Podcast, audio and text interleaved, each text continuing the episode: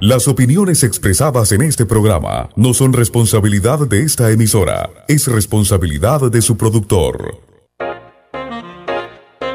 Bienvenidos a Punto Omega, un programa diferente para la gente buena y pensante, aportando un poquito de cultura y conocimiento para que tomemos decisiones que nos mejoren como persona y comunidad. Punto Omega, la ventanita del jazz y la cultura. Ahora, Panamá tiene algo diferente. Punto Omega todos los sábados de 10 a 12 mediodía en esta emisora. Producido y dirigido por Ramón Mendoza.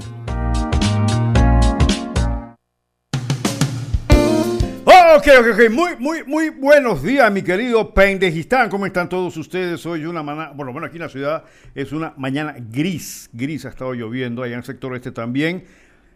Pero bueno, es un nuevo día la poquita luz del sol y la gracia de Dios ilumina este hermoso país habitado por millones de pendejistanos, gente buena, trabajadora y alegre, pero donde un grupito de juega vivo lo ha manejado desde que es país o nación, como le quieran llamar. Por eso está Punto Mega, que es una ventanita de cultura, de buena música, como marco de comentarios y análisis sobre temas culturales, sociales, políticos y económicos, pero sobre todo luchando, peleando, aportando temas de reflexión. Reflexión significa que pensemos. Como dicen por ahí, es tener análisis crítico. Para los oyentes que, con permiso de los aquellos oyentes que sí lo conocen, cuando hablamos de crítica en este programa, no nos referimos al concepto normal de crítica, eso de que fulanita está bonita, que, no, que el traje le quedó corto. No, no, no, no. Crítica significa mover el cacumen, pensar, cuestionar, ser o por lo menos aplicar la inteligencia. Entonces eso es lo que nosotros queremos aquí en Punto Mega. Que tú, que yo, que todos que nos escuchamos podamos tener un poco de análisis crítico, de ver las cosas más allá de donde nos las dan o nos las venden. Y por eso estamos aquí. ¿Para qué?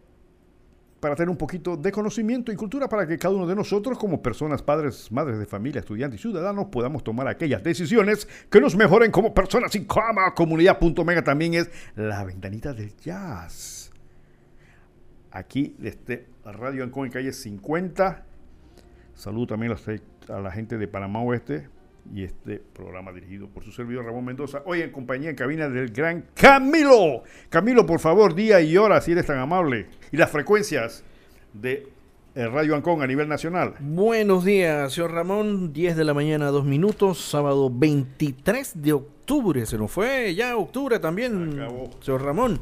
Oiga, y vamos a invitar a nuestros oyentes a que se sumen al 92.1 FM en Panamá, Chiriquí y Bocas del Toro, 92.3 FM en provincias centrales, Darien, que nos puede escuchar a través del 100.3 FM, Colón, que voy a invitarlos también, 102.7 FM, y como si fuera poco, señor Ramón, ya también pueden verlo a través de radioancon.com o descargando la aplicación Radio Ancon, perdón, y repito, pueden escuchar y vernos el día de hoy. Así que aquellos que nos están viendo, saludo aquí desde Panamá, porque sé que a nivel mundial, allá también en, Hong Kong, el amigo Jaime Yao y otros panameños están eh, en sintonía con Punto Omega. Saludos, Jaime, hasta Hong Kong. Y aquellos que nos quieran seguir, pues estamos en Twitter también en Punto Omega RM, estamos en Instagram en Punto Omega RM, estamos igualito. En Facebook estamos punto, puntito Omega, PTY, o sea, PTY. Y nuestro correo es el punto Omega pty.gmail.com. Si quieren escuchar los programas, pues pueden entrar en Spotify y solamente punto mega y ahí estamos y como acaba de decir Camilo, pues estamos en vivo en www.radioncon a nivel mundial. Hasta el martes nos están viendo los marcianos que van a venir pronto, dicen unos por ahí. Así que saludos a todos. También queremos saludar como siempre a las damas pensantes que tuvieron reunión también a las damas del Círculo Literario VIP. Saludo a todas estas hermosas señoras. Allá también a nuestros amigos de Altos del Jobo, en Ciricito también, en Chicago que nos escuchan, en Colón, que estuvimos ayer eh, un poco atrasados en la fiesta del Cristo Negro, pero saludos, se los dije, a doña Carmen González. Carmen, que me estás escuchando. Carmen es vendedora de billetes allá afuera de la iglesia son la gente que nos gusta conversar con ellos, a Mariluz y a Rigoberto en la fonda Adit. Hombre, aquellos que van a Portobelo y quieren comer un plato, pero verdaderamente eh, típico del área, nada de marisco congelado, no, no, no, no. Hay mismos sacaditos del mismo día, patacones hechos en el momento, la fonda Arit. Está mano derecha, cuando van pasando por Portobelo, antes de llegar a la iglesia, está fonda Arit, pregunten por Mariluz, la maestra de la cocina del Caribe. Ahí pueden comer eh, cambombia, camarones, pescado, lo que hay. No es un ambiente sofisticado, ni tipo gourmet. Aquí en Panamá hay una serie de restaurantes que se especializan en marisco y los que recibimos son mariscos congelados, desabridos, etcétera, etcétera, y con un precio altísimo. Allá no, allá lo vas a comer fresco. Esto es una eh, promoción de lo que es Portobelo y que eh, vamos a comentar algo sobre, sobre esto porque me da mucha pena que Portobelo, al igual que la provincia de Colón, pues sigue siendo un lugar abandonado. Por ahí escuché al ministro o a alguien del Ministerio de Cultura hablar que están metiendo unos cuantos millones para reformar la aduana de Portobelo. Está bien, me parece excelente que lo hagan. Lo único malo que esa aduana fue reconstruida totalmente por el gobierno español, por una agencia del gobierno español hace unos años atrás. La dejaron excelente. Yo estuve ahí quedó hermosísima, como, como hecha como cuando lo hicieron en la época de la colonia. ¿Y qué pasó? La abandonaron, la dejaron, se destruyó. Eso en buen panameño significa les importaba un carajo la bendita aduana. Así que ahora el Ministerio de Cultura creo que está metiéndole la mano. Vamos a ver qué van a hacer con eso. Y espero que en unos años más no queden en la ruina que terminó siendo esa hermosa reforma que hizo esta agencia del gobierno español. Que me digan que es mentira, porque yo sí estuve en esa reforma y estuve, como voy a Portobelo y a Colón, estuve dentro de esa aduana y vi la reforma que hicieron. Solamente había un señor en un escritorio abajo atendiendo, no sabía mucho de lo que, era la aduana, pero ahí estaba el edificio terminado, construido y hermosamente eh, eh, eh, presentado. Así que esperemos que esta vez, y por lo menos que le digan a la gente que, para qué sirvió la aduana y qué es la aduana, ¿no? Ah, algo de esto vamos a comentar más adelante. También queremos, bueno, la gente de Chica, saludo a la gente de Chica. Yo estoy promoviendo Chica, yo no soy de Chica ni voy muy, muy poco por Chica, pero es un pueblito hermoso. Ahora que vienen estas fiestas largas, esto, este, este poco de días libres que va a haber, pues de repente mucha gente no tiene para ir a Miami, para no sé qué, a Colombia, muchos se están armando, pero otros que no lo tienen o, que no quieren, pues váyanse a Chica, pásense a Chica. Eso queda ahí. Después de Capira, mano derecha, suban. Hermosísimos paisajes. Llévense su cámara, lleven su celular, porque van a encontrar hermosísimos paisajes y un lugar fresco donde van a encontrar una gran cantidad de flores. La gente de Chica vende flores, etcétera, etcétera. Y pueden pasar un día muy, muy especial cerca de la ciudad. Así que salida, saludo a nuestros amigos de, de Chica. Muy bien, muy bien. Vamos a comenzar la mañana de hoy con un poquito de, como siempre, de ella. Hoy tengo aquí a dos maestros del jazz. Tenerlos juntos es como reunir dos pesos completos, ¿no? Tenemos a David Benoit y Marc Antoine. David Benoit es un pianista muy reconocido y Marc Antoine un guitarrista que le hemos traído varias veces en el programa. Eh, Marc Antoine es, francés, pero nació en Argelia y David Benoit es norteamericano. Vamos a traer, los dos unieron, hicieron una producción muy interesante. Vamos a traer de David Benoit y Marc Antoine Penthouse en Copacabana para todos ustedes, comenzando hoy en Punto Omega.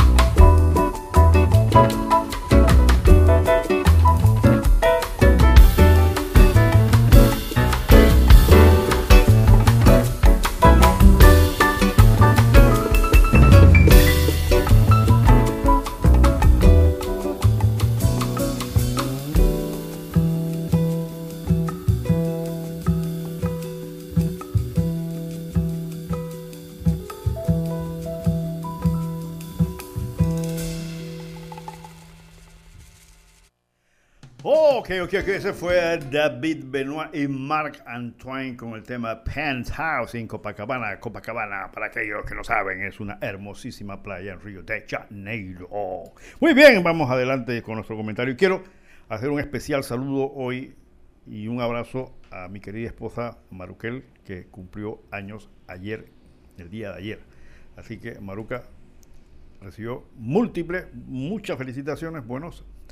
Eh, quiero desearte también, al igual que toda la gente que te quiere, que te estima, muchísimos años más de salud y que sigas con ese ímpetu que siempre tienes, esa alegría y esa iniciativa que tienes para seguir adelante en esta vida que tiene tantos problemas y en este país con tantas complicaciones. Así que saludos y un abrazo a Maruquel, mi esposa que cumplió años ayer. No voy a decir la edad, es un secreto de Estado, nadie lo sabe, ni yo.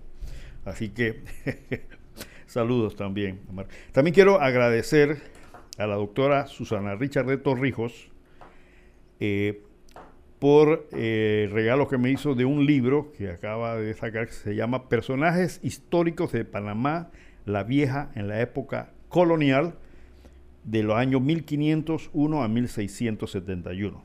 La doctora eh, Richard Torrijos, pues, hizo una investigación histórica sobre esta faceta de la época colonial panameña y eh, publicó este libro, Personajes históricos de Panamá la Vieja, en la época colonial 1501 a 1671.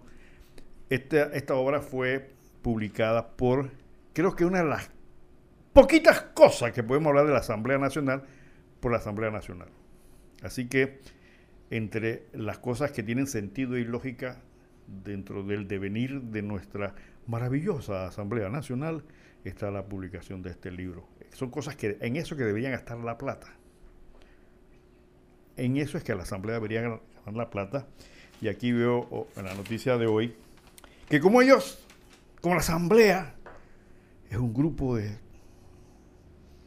personas que trabajan tanto, que hacen tanto por el país, que se doblan el lomo trabajando por ti, por mí, por todos, que producen ideas maravillosas, que son mirar a la asamblea hay que ponerse lentes oscuros de lo brillante que son estos ciudadanos escogidos, supuestamente escogidos por todos nosotros, y el gobierno le acaba de dar 8.4 millones más, porque hay que entender que estos señores hacen una tremenda labor por este país. Y entonces, 8.4 millones adicionales para obras de infraestructura. Yo no sé si ellos son un ministerio de obras públicas o son qué otra cosa más. Hombre, eh, de las tablas nos llamaron, eh, eh, este, Camilo, a nuestro oyente de las tablas, que llamó un poquito antes del programa. Sí, y nos comentó que estaba esperando con ansias al señor que habla alto y claro, dice. qué bueno, qué bueno, el señor Moisés en las tablas. Moisés, saludos Moisés y gracias por estar con Punto Omega. Y esa es una clase de ciudadanos que necesitamos en este país gente que esté atenta y que piense, que piense en las cosas que están pasando. Bueno, los chuki, los golpecitos que podemos mencionar están, como siempre, los huecos de las calles. yo, dije que había que reconocer que el, que el, Ministerio de Obras Públicas anda tapando algunos huecos, pero oiga, eh, señor ministro, hace, creo la semana pasada, un accidente mortal en la vía eh, que va de, de Summit hasta que se une con la autopista, que es lo que le llaman la parte selvática, un hermoso tramo carretero que va por toda la selva. Y yo mencioné en este programa que allí iba a pasar una desgracia. Yo espero de que esa muerte no haya sido casualmente por las circunstancias en que se encuentra esa carretera. ¿Por qué? Porque los conductores se pasan al carril contrario para evitar los huecos. A mí un par de... Yo viajo bastante por allí, así que yo conozco perfectamente el, área. Y, varias veces he tenido que, echarme a un lado porque en algunas curvas, por la necesidad y a veces no se ve lo que viene, los, de los que van hacia Colón, sobre todo los, que van hacia Colón, eh, se abren en los huecos e invaden el carril que viene hacia Panamá y a veces hay que esquivarlos.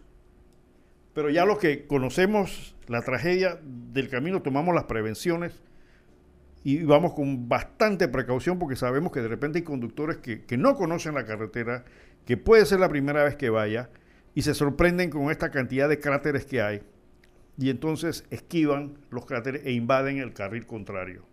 Y en la noche es mucho más peligroso. Entonces, yo, yo espero que esa muerte no haya sido por la negligencia del Ministerio de Obras Públicas de atender sus responsabilidades. Yo escucho a los voceros del ministerio decir que van, han reparado han 1.400 y pico kilómetros de carretera. Puede ser que, haya, que ahí sea cierto, sean carreteras que nosotros no vemos. Pero aquellos que estamos aquí y las críticas que se le hacen, que pase prácticamente en el núcleo urbano y las, las provincias aledañas, sin contar los, caminos carreteros que, que dan pena. 1.400 kilómetros, mi estimado oyente, para que tengas una idea.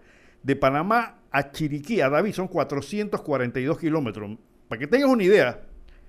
Y si hablan que son 1.400 kilómetros, date cuenta cuántas veces son la ida de Panamá a Chiriquí, supuestamente, que han hecho en carreteras nuevas y arreglado carreteras. Son son 400 y 4, y vuelta son 800 y pico y 400 más.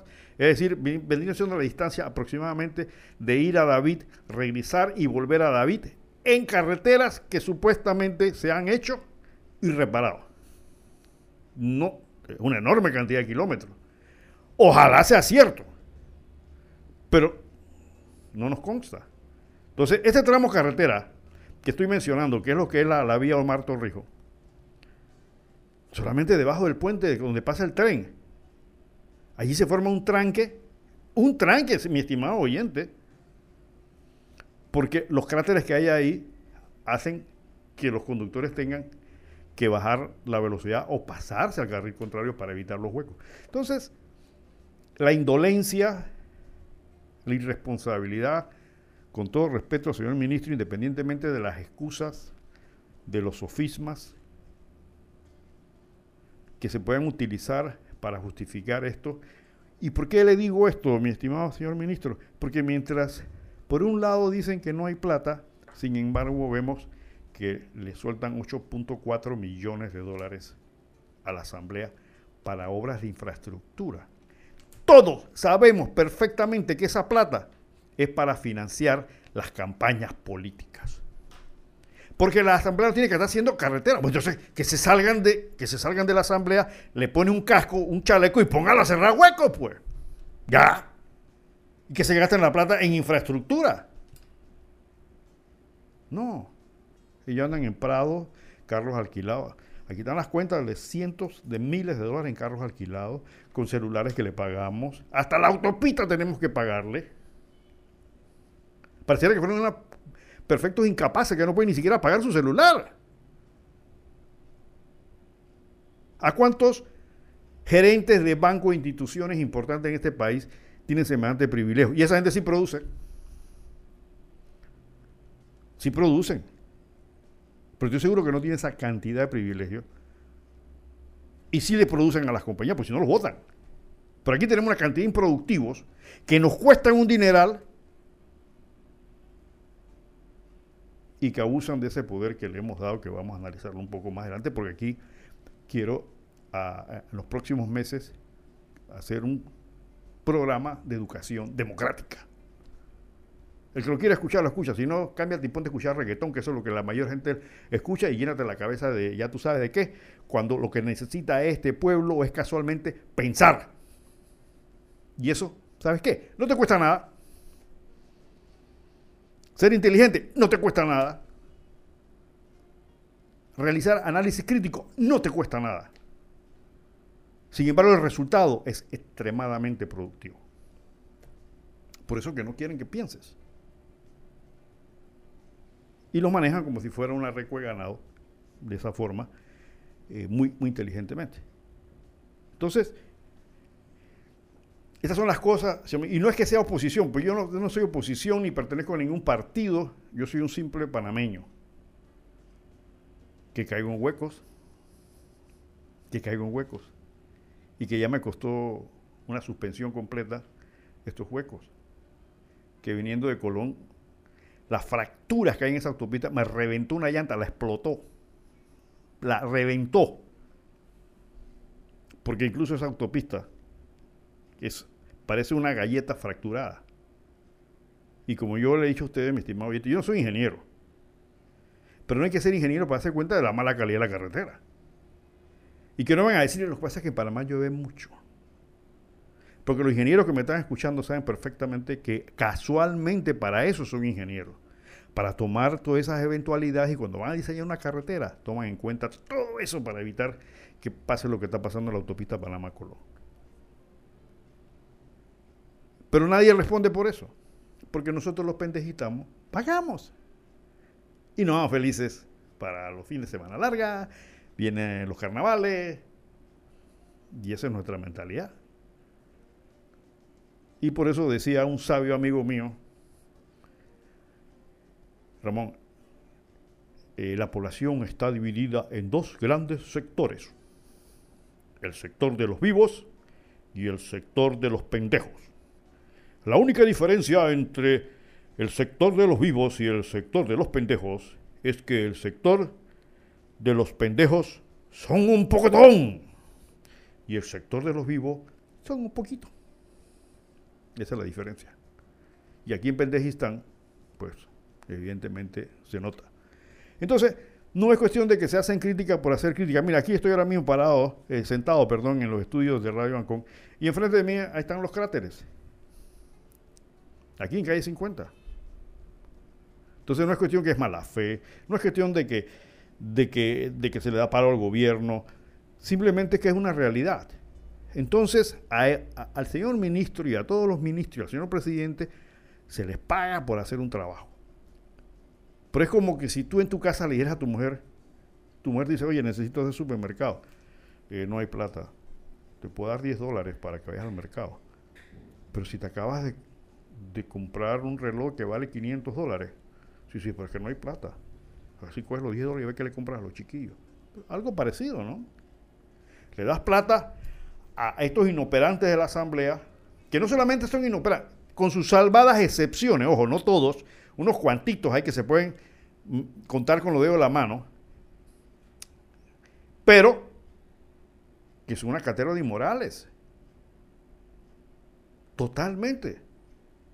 Y eso lo vamos a, comentar ahora un poquito, ahora que vamos a ver el tema de las reformas de reformas eh, electorales.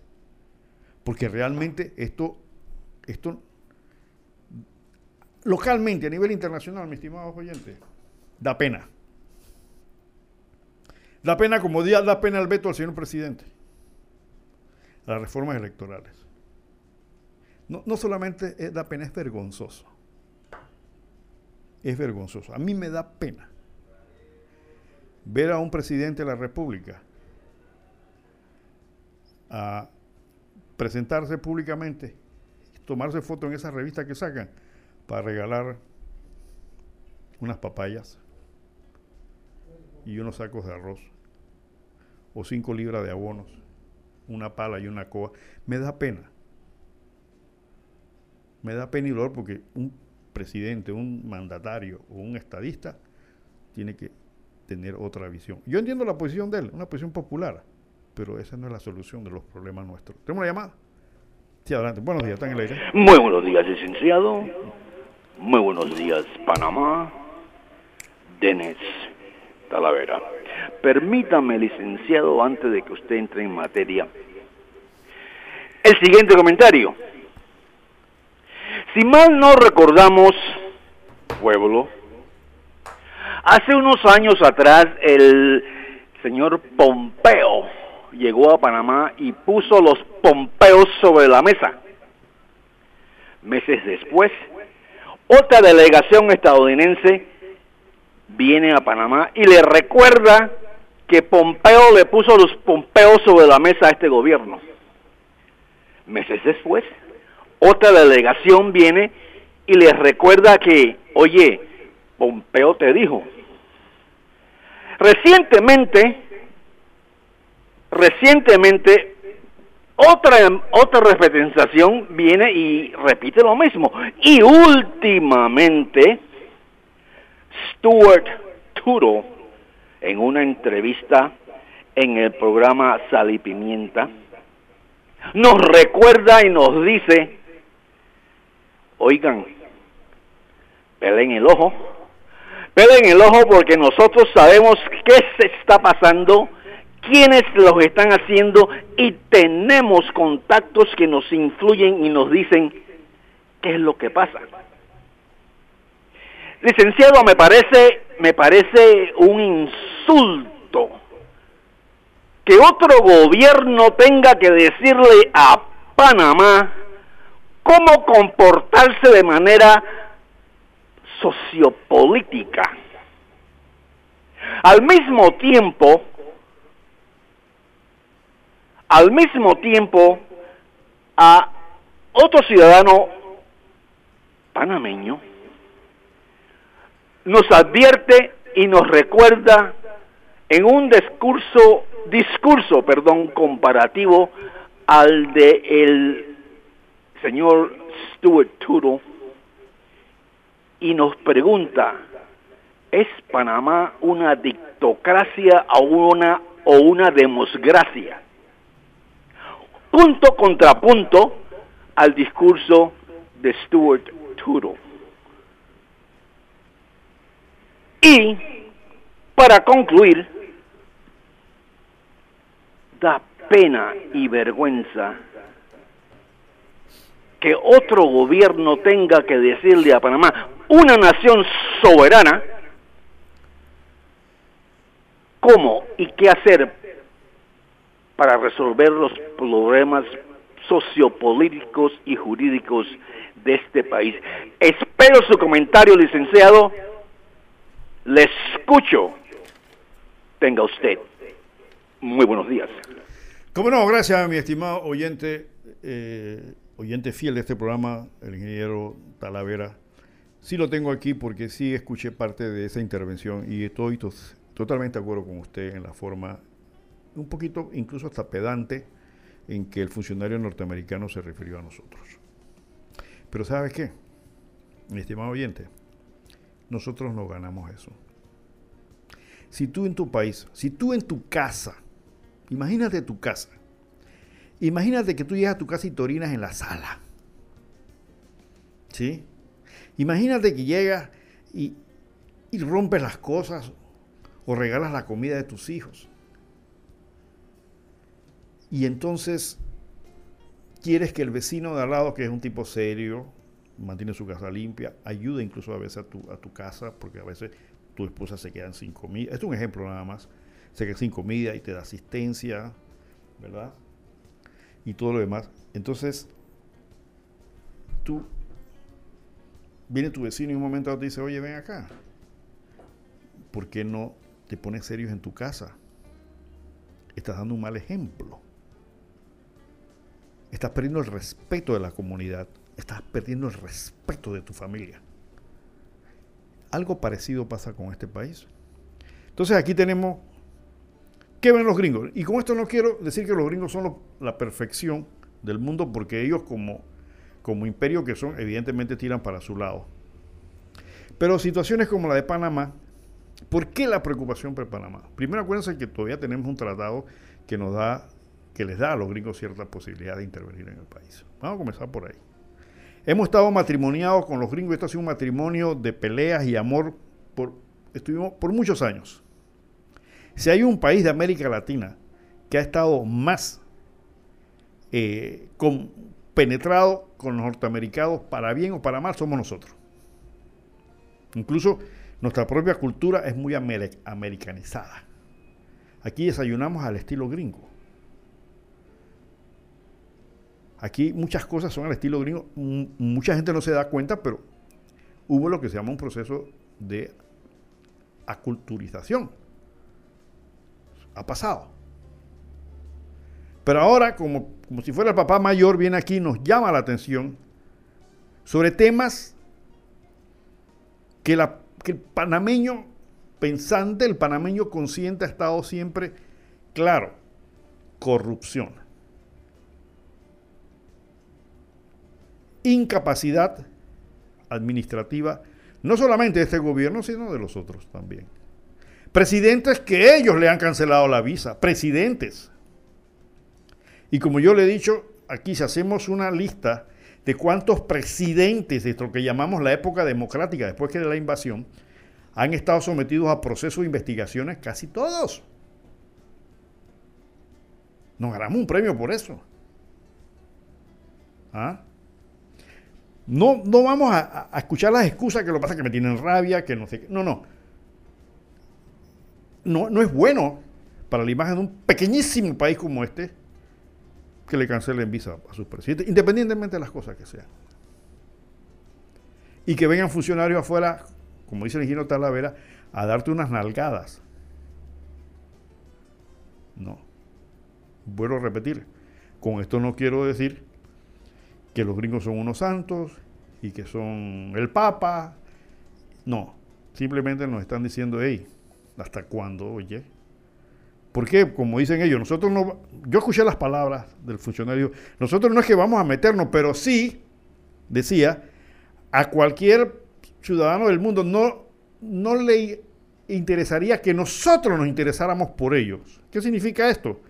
Que nosotros estemos con el ojo puesto sobre alguien. Porque si bien es cierto que no vamos a venir aquí a intervenir directamente, dijo él, tenemos los medios, en pocas palabras, para apretarles las tuercas a esta gente. Y lo hacen. Ahí está la famosa lista Clinton. Ellos no vinieron aquí ni, ni este, presionaron para que los juzgados panameños investigaran, ni la fiscalía. Ellos simplemente eligieron ven acá.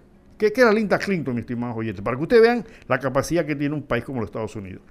La lista Clinton lo inventó Clinton como, como la intervención directa en un país, teóricamente no se debe hacer. Entonces dijeron, ¿sabes qué? No, no, no nos preocupemos por eso.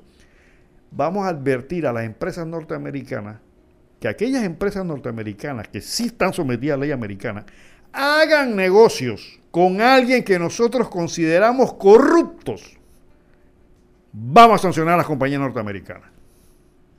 Eso es básicamente lo que era Linda Clinton. No vienen aquí a Panamá a decirle, te voy un cuerazo, no, no, no. Siempre dice, aquellas empresas americanas que hagan negocio con aquellos que nosotros presumimos o tenemos cierto criterio para decir que son corruptos, les vamos a castigar acá en los Estados Unidos. Entonces, ¿qué hacen las compañías? No hago negocio con esta gente. ¿Y cuál es una de las principales compañías que hacen negocios con panameños? El sistema bancario norteamericano. Porque mi estimado oyente, cada vez que tú haces una operación bancaria, no se solita aquí internamente en Panamá. Los bancos nuestros están conectados con los corresponsales, son corresponsales, son bancos gigantescos en los Estados Unidos, que son como, lo estoy explicando muy sencillamente para que me entiendan, son como una especie de intermediarios. Si tú vas a mandar una plata de aquí a Colombia, esa plata no va directamente. Normalmente va a un corresponsal, a, una, a uno de estos bancos gringos, donde entonces ellos hacen el despacho. ¿Por qué? Porque tienen el sistema, tienen el mecanismo para hacerlo a nivel mundial. Porque un banco local no puede tener relaciones con todos los bancos del mundo y mantener una conexión de que te voy a mandar 10 dólares de un 20. No. Entonces se lo mandan a ellos y ellos se encargan de hacer esa distribución. Y si ellos, y si le dicen el banco tal, que fue lo que pasó aquí en Panamá, por ejemplo, que fue lo que pasó, el, el, Balboa Bank, le dijeron, es que nosotros sospechamos que uno de sus directores o accionistas es corrupto, que fue el caso Walker. ¿Qué hacen los bancos? espérate un momentito, me da mucha pena Balboa Bank, pero este, aquí dicen que uno de tus directores y tal accionista corrupto, así que yo me da mucha pena, te vamos a suspender la corresponsalía. ¿Qué significa? Que le amarraron las manos una vez y si, eso lo hacen en un banco, el banco queda prácticamente eh, maniatado. Entonces ahí, viene el castigo. Y lo hicieron, provocaron que el banco quebrara. Tan sencillo como eso, mi estimado amigo. Entonces, supongamos, ahora que estamos lloriqueando por el tema de los, de los insumos y de los abonos, supongamos que una gran fábrica americana sea la que produzca una gran cantidad de abonos. Y que ese abono se le venda a una, una compañía donde X funcionarios se ellos consideran que es corrupto, no te van a mandar abonos. ¿Por qué? Porque la compañía gringa dice, espera, espera, espera un momentito tú eres un gran comprador allá en Panamá, pero a mí me, dijeron que fulano está en la lista Clinton, así que yo me da mucha pena, pero no te voy a vender. ¿Por qué? Porque yo no quiero que mi gobierno me castigue por eso. Ahí están las consecuencias. Por eso que este señor decía, nosotros tenemos los medios para apretarle usted sabe qué cosa a quién. No tenemos que ir allá y no, tenemos los medios. Y en un país, en un mundo como este, donde todo está interconectado, es muy peligroso estar jugando con estas cosas. Pero no solamente es peligroso, es vergonzoso. ¿Por qué no se lo hacen a Costa Rica? ¿Por qué no van a Costa Rica y lo regañan? ¿Por qué no van a, Uruguay? ¿Por qué tienen que venir y hablarlo en esos términos aquí? Es vergonzoso. Y entonces ustedes ven que dicen por ahí eh, los anuncios del gobierno, eh, empresas norteamericanas se preparan para venir a invertir en Panamá. Ahí salió un, artículo hace unas semanas atrás de mi amigo eh, Aramburo Porras, perdón, hablando de la inversión. Pero son, son compañías que están aquí, oye. ¿Para qué hacen ese show? Eso que es un sofisma, una falacia, una mentira, con aspecto de realidad. No, porque van a invertir en Panamá. AES, Panamá ha estado en Panamá hace muchos años. Eso sea con el gobierno en hidroeléctricas y demás. Ya es algo conocido aquí. Así que no es inversión nueva. Perdón, no es un inversionista nuevo, perdón. Entonces, ¿cuál? ¿Por qué ustedes creen, mis estimados oyentes, que en las licitaciones multimillonarias que se han hecho aquí no participan las compañías gringas? ¿Por qué? Ponte a pensar. a que los gringos hablan inglés y nosotros no. No, no, no me hago ese cuento. Lo que pasa es que si a una compañía gringa la encuentran o se dan cuenta de que haya hecho donaciones, de que haya, peor, que haya coimeado por obtener un contrato, se le forma un tamborito en los Estados Unidos. No aquí, en los Estados Unidos. Y someter a investigación a una compañía por presunta sospecha te daña la imagen. Entonces, ¿sabes qué? Yo no voy a ese paísito porque ahí es como un lodazar. Te metes y quedas manchado. Entonces, eso es lo que no entienden aquí, o se hacen, se hacen los pendejos que no entienden de que por qué razón no vienen estas empresas a trabajar aquí. Porque existe esa norma. Y no solamente en los Estados Unidos, hay otros países que lo tienen. Ah, pero vienen empresas como FCC a Panamá. Esa compañía, cuando comenzó a, a, contratar con Martinelli en Punto Mega, allá cuando estamos en el sector oeste, la analizamos. Revisamos su historial verificamos sus estados financieros que aparecían en Internet, verificamos su comportamiento en bolsa y lo dijimos, esta empresa no está calificada para venir a Panamá a trabajar. Estaba prácticamente en quiebra y tenía una serie de señalamientos de corrupción en España. Que me lo nieguen. Pero aquí le dimos la bienvenida. Aquí el presidente Martinelli le dio respiración boca a boca a esa empresa para que pudiera subsistir y lo primero que le firmaron fue un contrato de 800 millones de dólares y le adelantaron un tercio de eso de una vez. La representante de esa empresa, que ya no es española, ahora pertenece al mexicano Slim, en ese entonces una dama de origen judío español de la alta sociedad española estuvo acá con el presidente Martinelli, firmando los famosos contratos. Y lo demás ya es historia.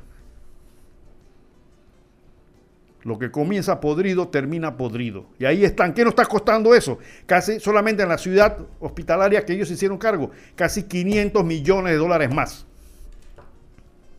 Que no venga con excusas. No, lo que pasa es que eh, los costos. Yo escucho todos estos lamentos que ustedes escuchan todos los días y sacan excusas. Acuérdense que ya, les enseñé lo que son las falacias y los sofismas. Sofisma es un razonamiento en el cual se presentan argumentos que parecen ciertos y reales, pero son falsos. Eso es un sofisma. Entonces, un Sofía puede no, que esta empresa tiene experiencia en España. Sí ha tenido experiencia en España, claro que la tuvo. Hasta ahí llega. Pero te faltó el otro problema. ¿Y cuál ha sido el resultado de esa experiencia? Un Sofima cuando dicen, en Panamá están llegando, hay, tenemos una lista de empresas que están haciendo fila para venir a invertir en Panamá. Es cierto, pero la otra parte del razonamiento es, ¿y cuántas se han ido? ¿Y por qué se han ido? ¿Ves cómo se maneja la realidad? Entonces, los expertos en sofisma es esto. Y una falacia es una mentira que se disfraza como si fuera una verdad. Estamos reparando los huecos de todas las calles de, la, de Panamá. Hay, hay algo cierto en eso. Están reparando huecos. Pero no todos.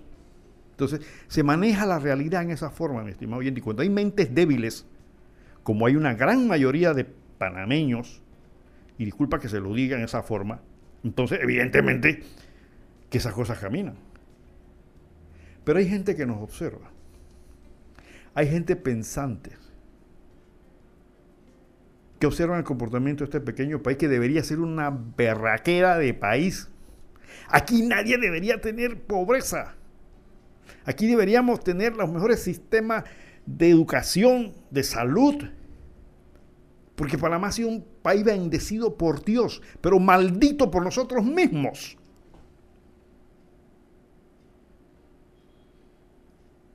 Podemos ser un país maravilloso. Porque somos un poquitito de gente, somos 4 millones de habitantes. Para muchos panameños parece que un pocotón.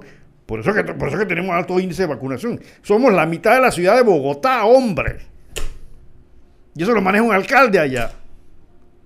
Somos la mitad de la ciudad de Caracas. Y eso lo maneja un alcalde allá. Entonces a veces no nos damos cuenta proporcionalmente del tamaño del país que somos y las cosas que podemos hacer. Panamá proporcionalmente es uno de los países que tiene un partido político que proporcionalmente, pues, proporcionalmente uno de los partidos más grandes del mundo, el PRD. La coño, ¿cómo que el PRD?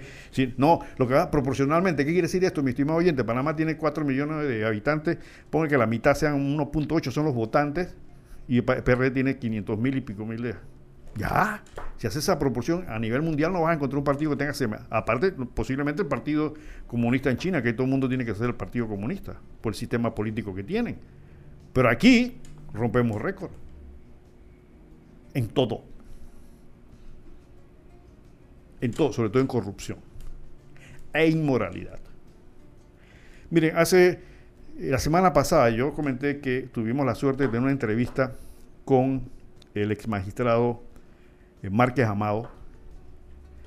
El colega Amado accedió a conceder unos minutos en una entrevista sobre el tema, sobre el tema electoral, pero se nos había enredado un poquito los archivos eh, técnicos, pero ya los tenemos aquí. Yo quiero pasar esta entrevista. Fue la semana pasada, así que si hay algo que...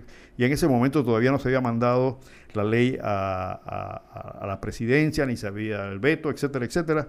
Pero ah, pongamos atención porque creo que el doctor Amado, quien fue magistrado del Tribunal Electoral, conoce bien esta realidad y creo que es eh, productivo escuchar los comentarios del de, el doctor Amado. Esta entrevista se la hizo Jimena, así que vamos a pasarla para que escuchemos esta intervención.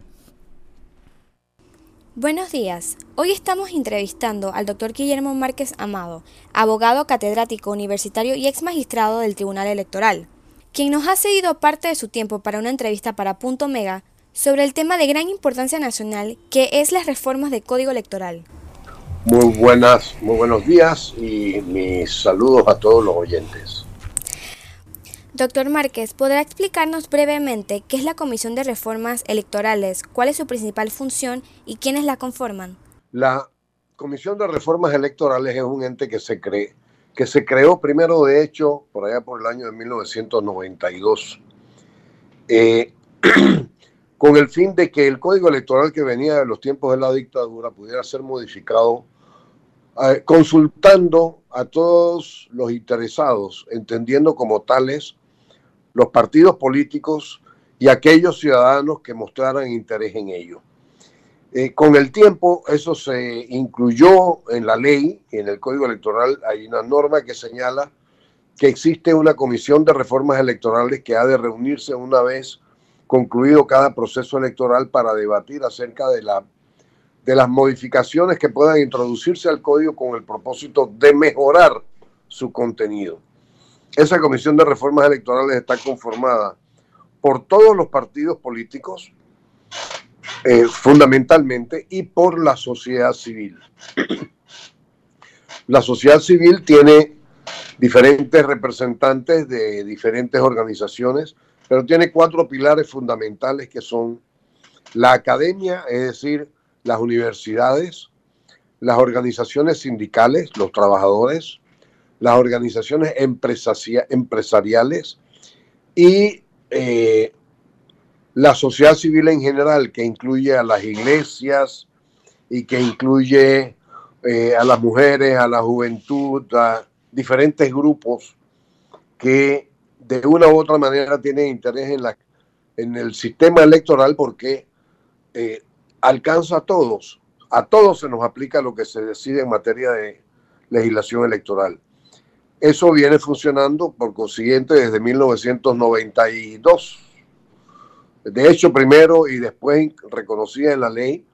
Y, eh, como he dicho, su propósito es reunirse después de cada evento electoral para mejorar las cosas de acuerdo con las experiencias que se hayan vivido. Y si los partidos políticos ya dieron sus consensos, ¿por qué no respetaron ese acuerdo cuando llegó a la Asamblea?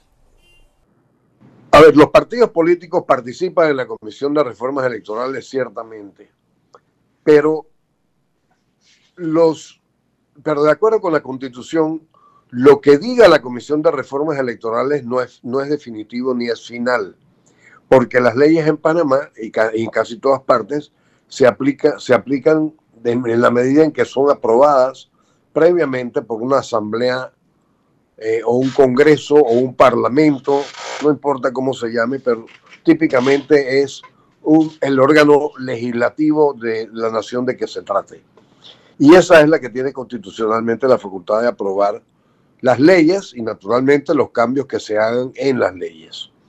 Por eso es que eh, la Comisión de Reformas Electorales, al concluir su trabajo, lo entrega al Tribunal Electoral y el Tribunal Electoral, que es la entidad que tiene la capacidad de presentar propuestas ante la Asamblea para que sean discutidas y de considerarse así, se aprueben y sean leyes de la República, las presenta a la Asamblea para que consideren precisamente su contenido. En esta ocasión y en, otras también, aunque los partidos políticos participan en la Comisión de Reformas Electorales, los diputados que están en la Asamblea, aunque pertenecen a esos mismos partidos políticos, no necesariamente están de acuerdo con ellos. Y la razón principal que yo creo que existe para eso es que los diputados comienzan a pensar en sus propios intereses más que en los intereses de la nación. Cuando los partidos políticos están reunidos en la Comisión de Reformas Electorales, tienen que considerar la opinión de los de la sociedad civil, de los sindicatos, de la empresa privada, eh, de las organizaciones que en general forman toda la, la sociedad civil. En cambio, cuando están en la Asamblea, los diputados deciden ellos porque constitucionalmente tienen esa facultad y no necesariamente frente al interés que tienen en que las leyes sean de tal manera que les convenga, toman en consideración lo que la Comisión de Reformas Electorales ha recomendado que se apruebe. ¿Podrá explicarles a nuestros oyentes en qué consiste el fuero penal electoral? ¿Cuál es la razón de ese fuero y por qué existe resistencia de gran parte de los diputados de eliminarlo? El fuero penal electoral se introdujo particularmente en otros tiempos hace ya transcurridos con el propósito de que cuando una persona era candidata a un cargo de elección popular en un gobierno de dictadura, en un gobierno que se caracterizara por ser autoritario y perseguidor, no simulara el inicio de investigaciones penales contra un candidato considerado de oposición para de esa manera encarcelarlo, citarlo a procesos penales, citarlo a, indagatorias ante la fiscalía eh, y de esa manera en ese tiempo se, se, impedía que los candidatos de oposición particularmente pudieran ser molestados durante su campaña política. Eh, eso quedó así como una garantía, pero con el tiempo, cuando ya esas condiciones de gobiernos autoritarios, de dictaduras, eh, eh, ya no, no es lo mismo, ya no están presentes, ya no tiene el mismo propósito que haya esas, esas garantías. Y entonces, ¿qué ha tenido por resultado eso? Que personas que tienen cuentas que saldar con la justicia se meten a candidatos para que no los pueda perseguir esa justicia con la que tienen cuentas pendientes. Y de esa manera eh, se dan a sí mismos una especie de coraza que los proteja, por lo menos mientras están en la campaña política.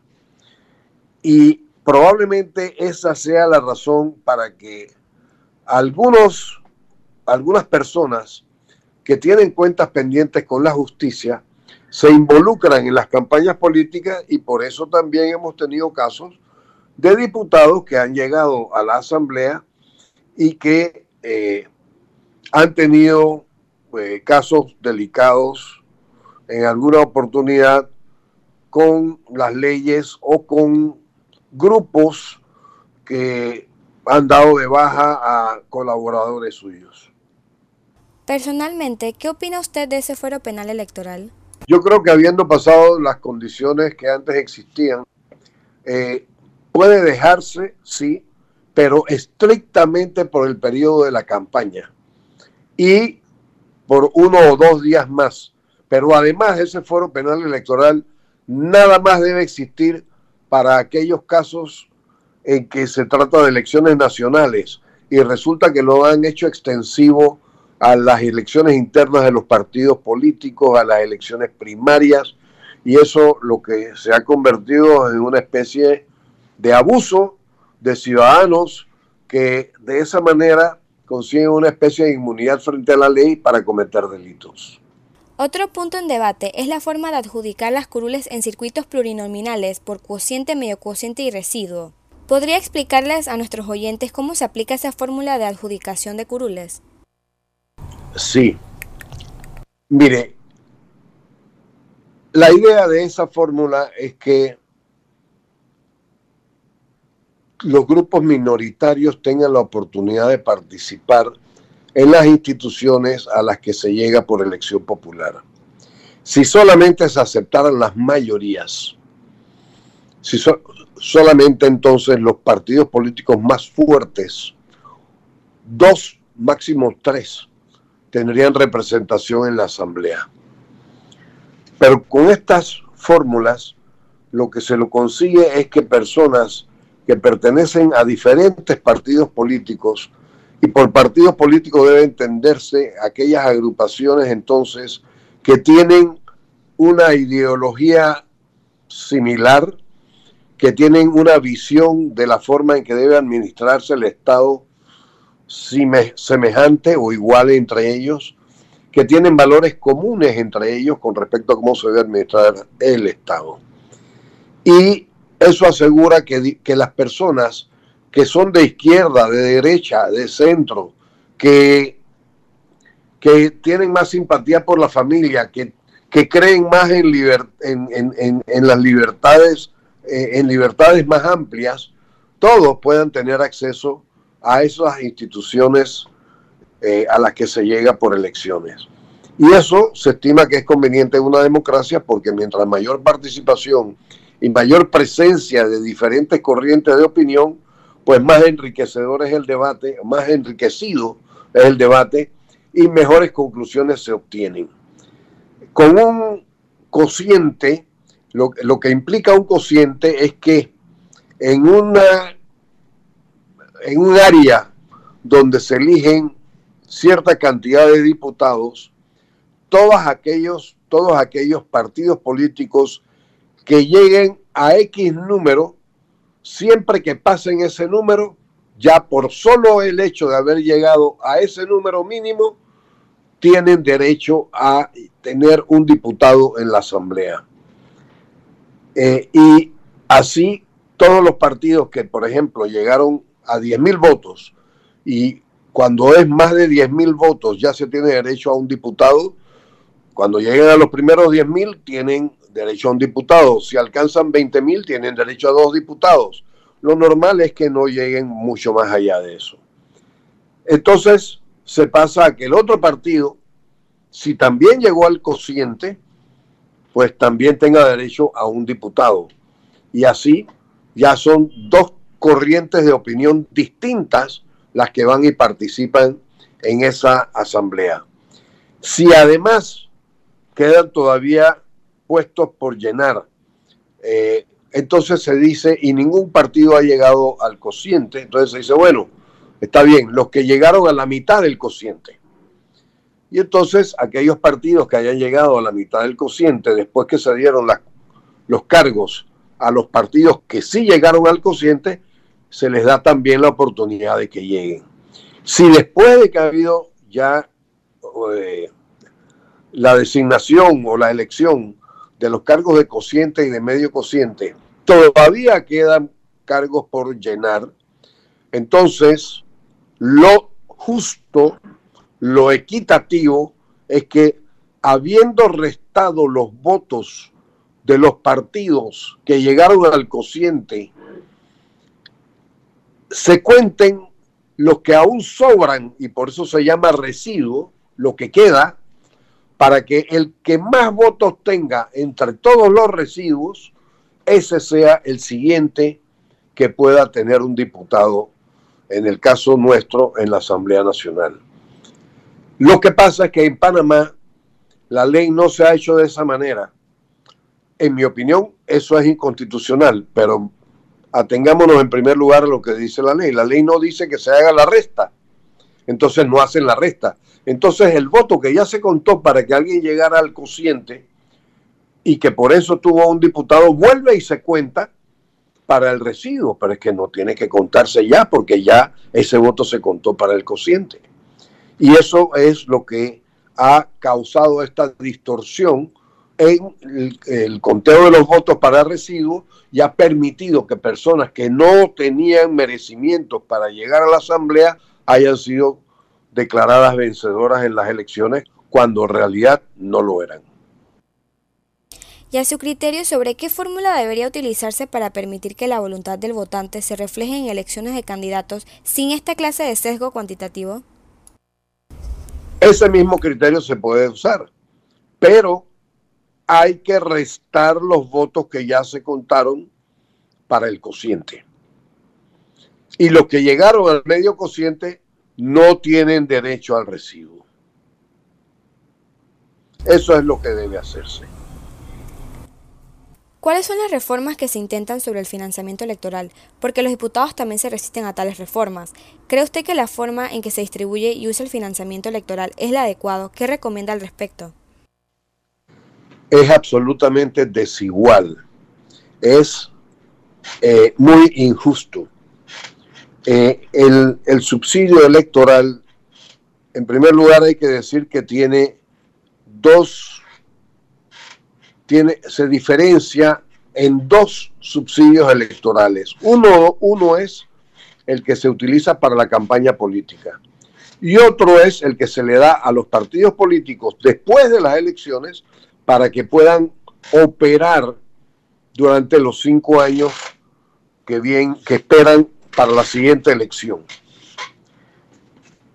La parte que se utiliza para la campaña es una suma muy grande.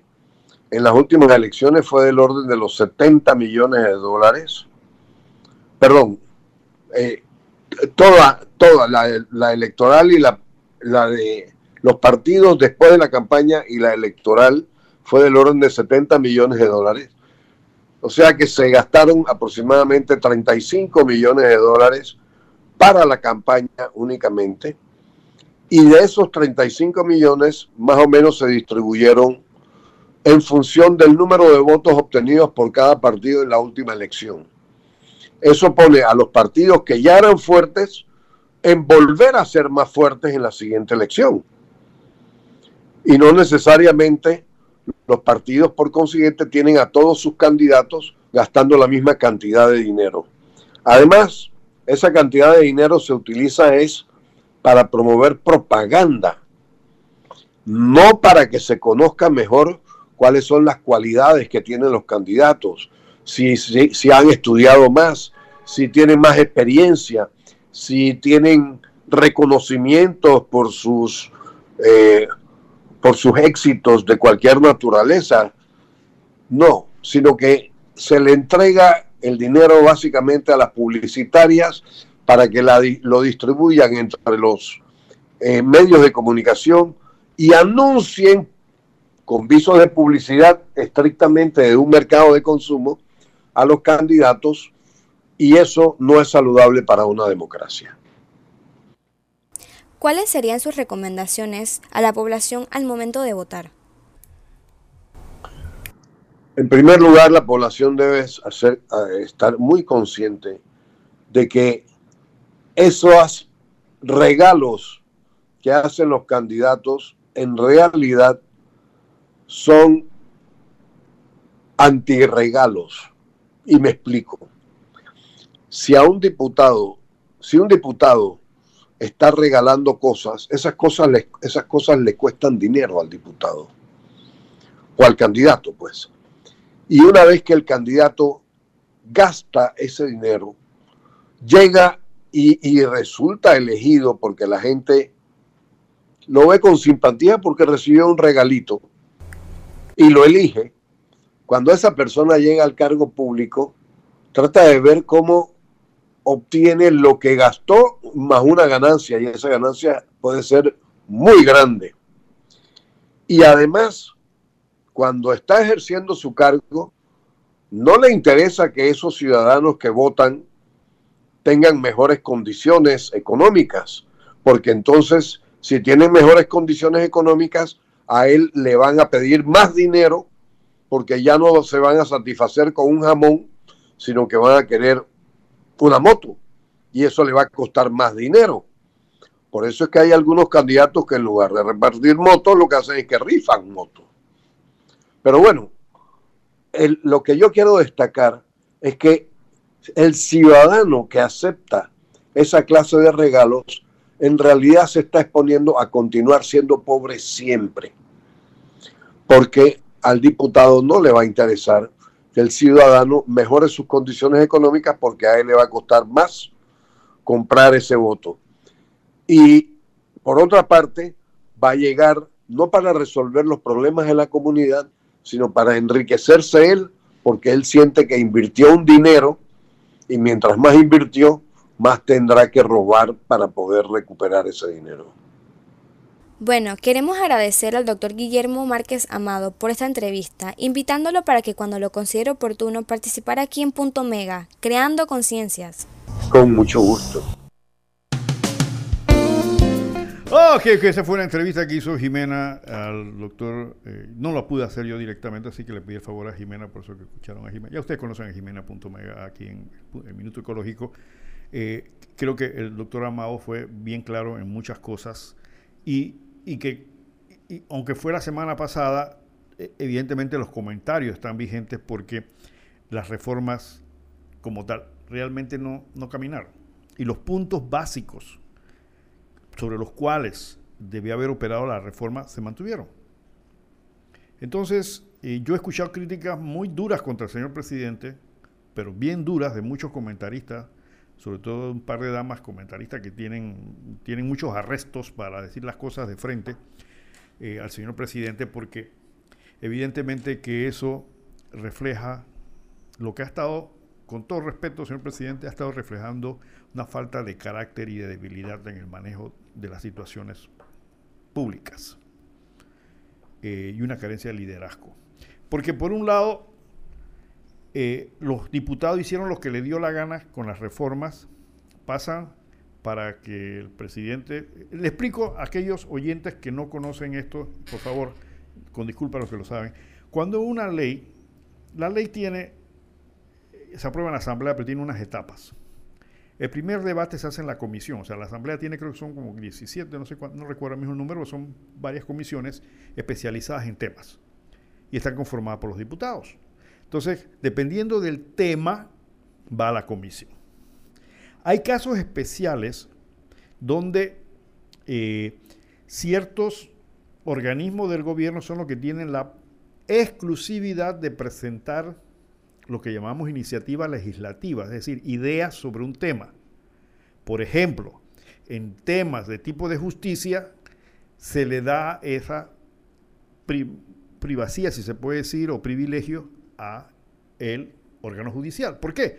Porque son los expertos en leyes.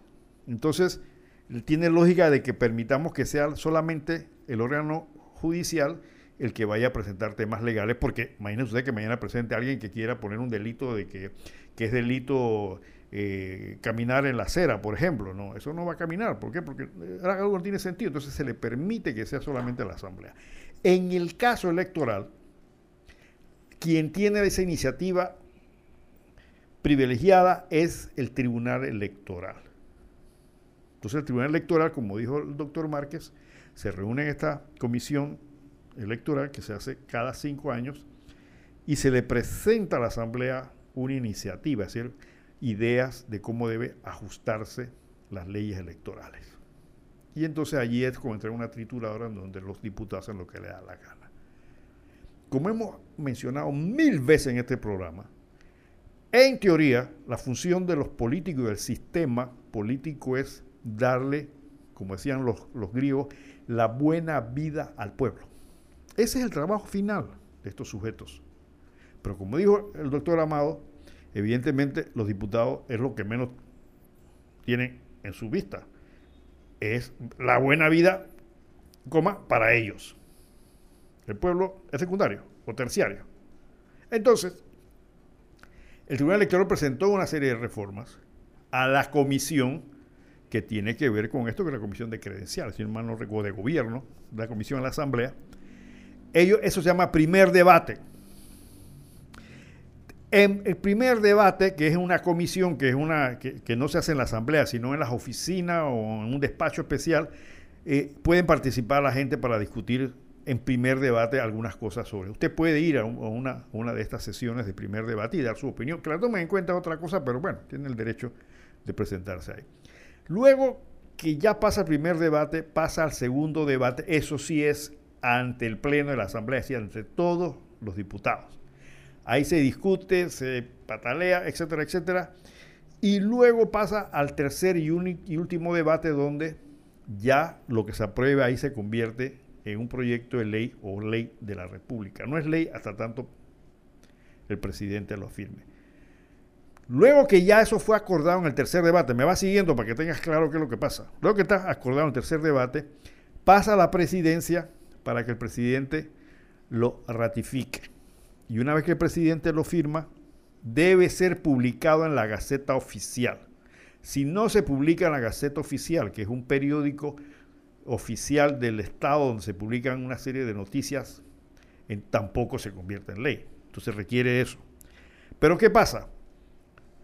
Siguiendo eso que hemos hablado aquí de la teoría de separación de los poderes del Estado, se le da a la presidencia, que es el órgano ejecutivo, el derecho de vetar.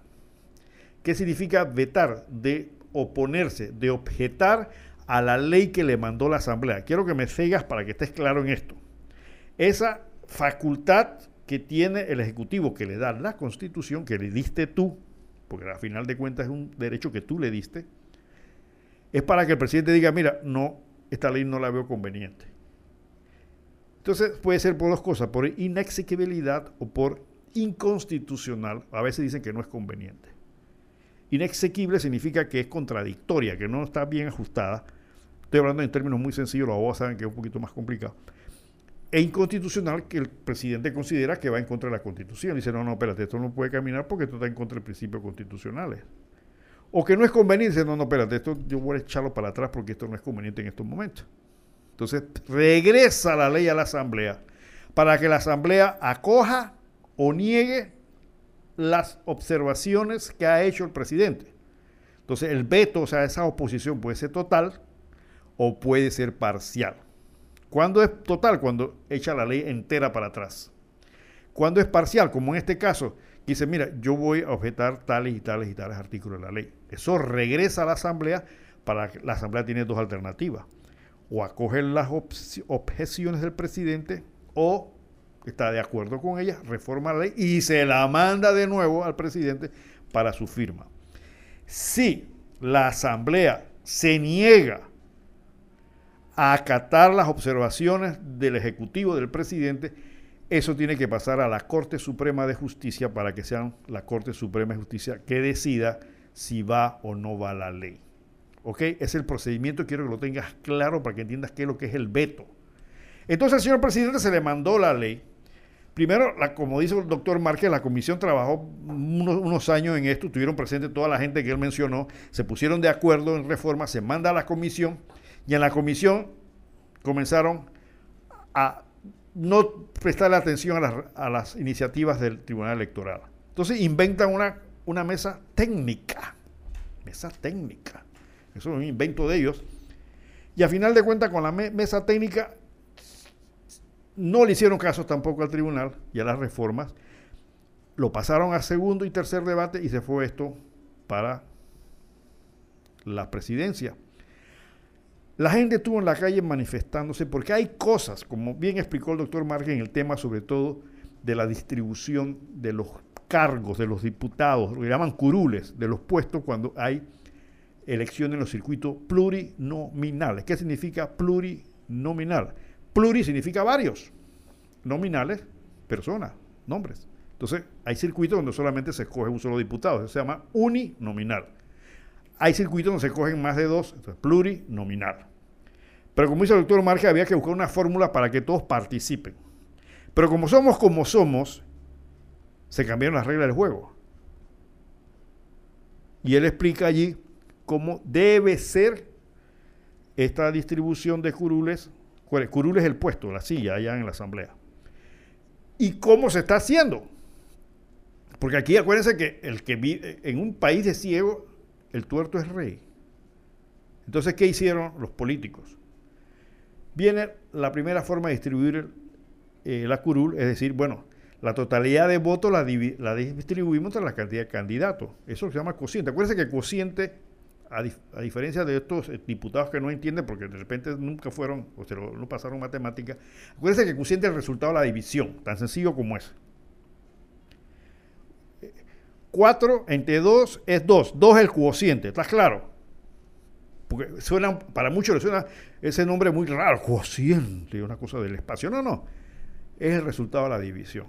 Entonces, si tú tienes eh, 10.000 votos y hay 5 diputados, tú divides, entonces, 10.000 entre 5, ¿cuál es el cociente? 2. Ya.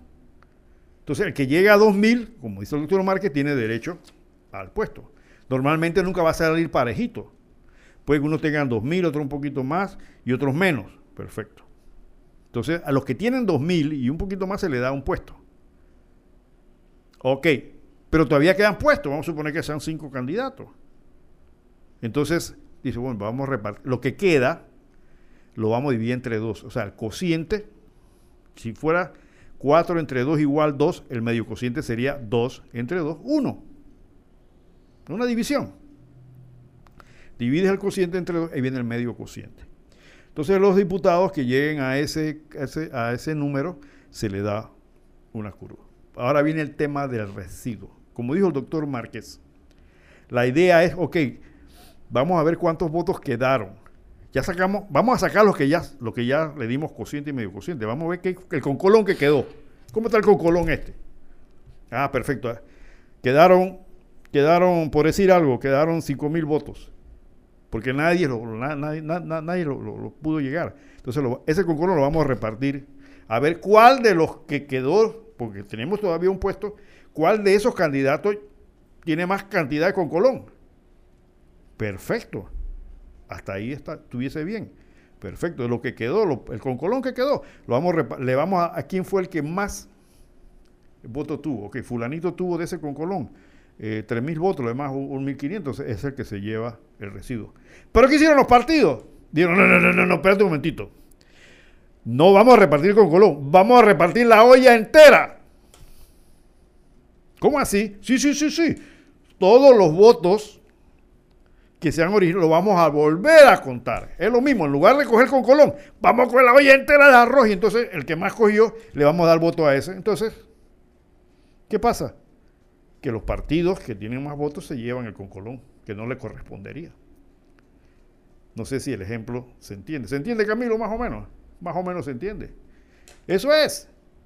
Entonces tú coges la, olla de arroz, la repartes entre todos por igual, le queda un poquito, es el medio cociente, y el concolón, lo último que queda, lo que tienes que repartir entre los candidatos que no pudieron comer del arroz arriba, que ya se repartió, quedó la olla vacía.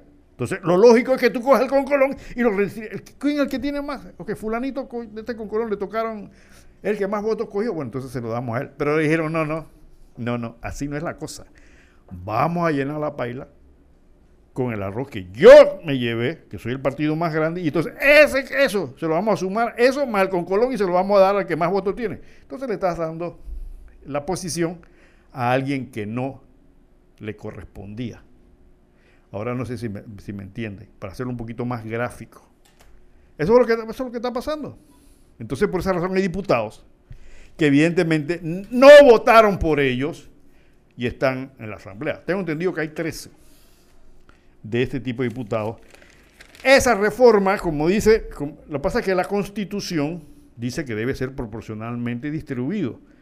Y como dice el, doctor Marqués, que fue magistrado del Tribunal Electoral, eso no se está cumpliendo. Entonces, ¿qué le cabría hacer un presidente con los arrestos necesarios? Arresto significa valentía, energía, capacidad, decisión. Sí, perdón un momentito, yo voy a vetar eso. ¿Por qué? porque se están alejando del principio constitucional. Y el principio constitucional dice que sea proporcional, y aquí no hay proporción porque me está sumando dos veces los votos. Y lo echo para atrás. Pero eso no ocurrió. Ni va a ocurrir cuando no exista un sistema de gobierno encabezado por un mandatario, por un estadista que tenga la capacidad de poder enfrentar la ola política y la presión que le hace la Asamblea Nacional. Entonces, ¿qué fue lo que vetó el presidente? Dijo, no, yo voy a vetar. Todo el mundo quedó en el aire. Ah, el presidente va a vetar, va a vetar. Oh, al fin el presidente va a vetar. Ah, no está hecho de leche condensada. El tipo va a vetar. ¿Y qué fue lo que vetó? Lo que llamo el vetito.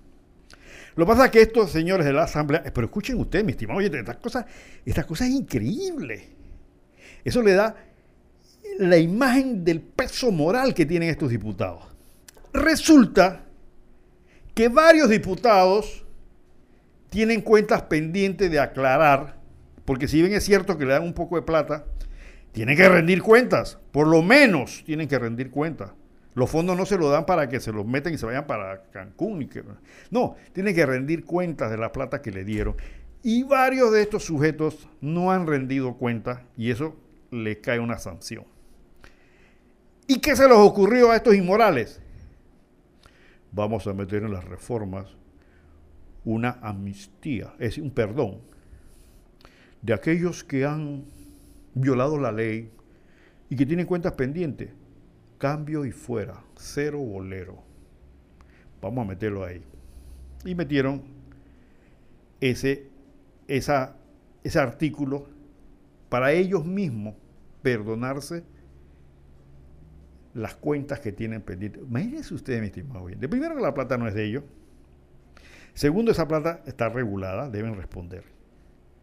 Y tercero, tú no le diste el poder para que estén asaltando las platas que tú le das. Entonces, ¿qué significa eso? Que tenemos una caterva de inmorales. Y como decía el doctor Amado, gente que no les preocupa el país, no le preocupa la gente. Entonces, tienen el, tienen el, el tupe, el peso antimoral de meter en una ley algo que ni siquiera, porque ese tipo de perdón no les compete a la, Asamblea. Por eso fue que, el, el, presidente la vetó, si eso se caía solo, le mete un amparo ante la Corte y la Corte lo va a echar para atrás. O sea, eso tenía que ser vetado. Aparte sinvergüenzura e inmoralidad, a mí tenía que ser vetado. Pero la gente esperaba algo más. La gente pensaba que el señor presidente se iba a hacer eco de esa justicia que el pueblo reclama y que estuvo reclamando en las calles para que escojamos a la gente que realmente merece el voto y merece la posición. No, absolutamente nada. Se fue igual, como los diputados quieren, y para colmo les aprueba más plata. No seamos muy, muy extraños para pensar entonces qué fue lo que pasó ahí. ¿Tenemos llamada? Sí, adelante, buenos días. ¿Aló? Sí, buenos días. Sí, muy buenos días. Este, quería hablar, era, eh, está muy bien todo lo que usted nos está haciendo ver, este, con lentes grandes y luces para que nosotros entendamos todo lo que implica lo que ellos, esa gente hace, ¿no? Pero también les quería pedir oración, porque ustedes saben que hay 17 misioneros que usted sabe que no le dieron la plata así como nosotros hacemos que le damos la plata a los legisladores acá, ¿no? Aló, aló, se cayó la llamada. Se le fue la llamada oyente, no, no sé qué. Sí, se cayó la llamada. Bueno, no sé qué misionero me está hablando, pero no, lo tenía en el panorama. Vamos con nuestra pequeña cuña y el minuto ecológico, mi estimado Camilo, que está avanzando el tiempo rápidamente y tenemos otros temas que tocar. Haz crecer tu negocio con Odoo. Con más de 5 millones de usuarios, Odoo administra tu facturación, contabilidad, tienda en línea y ventas en la nube. Conoce más en www.hconsul.com. Somos Hermec Consulting, tu partner Gold Odoo en Panamá. Casa Hogar Bellavista, un lugar especial para nuestros adultos mayores. Estamos ubicados en el residencial Ciprés 2, calle A, Casa 16, Villa Zaita, Las Cumbres. Nuestras instalaciones ofrecen el mejor servicio en cuidado para nuestros abuelitos. El personal altamente entrenado y calificado está para asistir y atender a su ser querido con mucho amor. Llámenos para información al 394-4100. Casa Hogar Bellavista, somos diferentes. El 18 de octubre se celebró el Día Mundial de la Protección de la Naturaleza con el objetivo de cuidar el medio ambiente, así como de todos los seres vivos que viven en él. El Día Mundial de la Protección de la Naturaleza tuvo su origen tras las palabras del argentino Juan Domingo Perón el 16 de marzo de 1972. Ha llegado la hora en que todos los pueblos y gobiernos del mundo cobren conciencia de la marcha suicida que la humanidad ha emprendido a través de la contaminación del medio ambiente.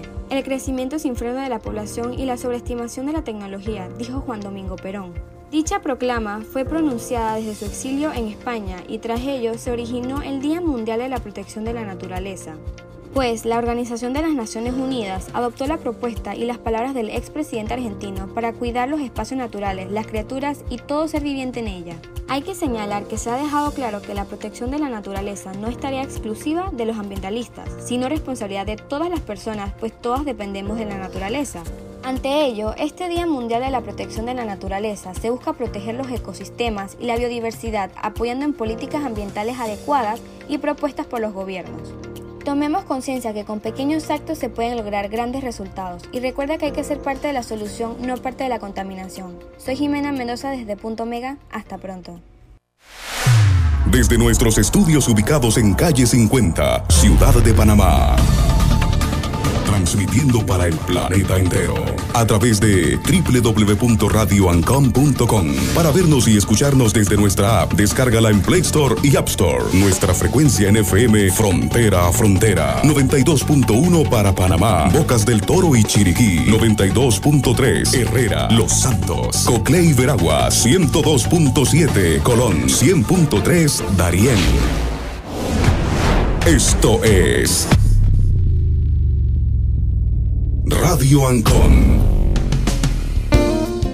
Ok, ok, ya en el último bloque se nos fue el tiempo demasiado rápido, Camilo. Yo quiero leer, ya para ver, terminar el tema este de la de las reformas electorales, que ya clavo pasado, ya estamos listos para la foto con eso. Nuevamente, eh, los partidos políticos y los políticos seguirán manejando el país a su criterio eh, le siguen sacando plata al pueblo porque, ya le digo, el presidente Nito hizo un vetito, un veto pequeñito, se va la ley entera, sin embargo, por ahí mismo le suelta un poco de millones más a esta gente para obras de infraestructura y operaciones, ¿no? Porque la Asamblea ha estado incrementando su presupuesto casi al doble en los últimos tres años. ¿Para hacer qué?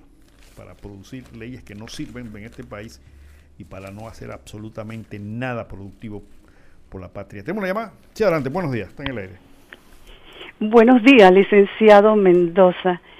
Yo quería hacer un comentario o una especie de análisis crítico. Esa marcha grandiosa que se dio en la Plaza 5 de Mayo en la primera discusión de la reforma, en el primer debate, cuando los abogados, los diputados quisieron meter camarones y el tribunal protestó. Eso fue una de, eh, el pueblo estaba decidido a luchar y eso nos hizo recordar la cruzada civilista y nos emocionó y todo pensando que ahora sí nos íbamos a formar, pero de repente ese movimiento ha ido como disminuyendo, como desinflándose. Mire, después hicieron en calle 50 y eso fue una caricatura de pésimo gusto lo que la, la, protesta esa. Y la última de la semana pasada tampoco llenó las expectativas. Entonces, ¿por qué ese movimiento?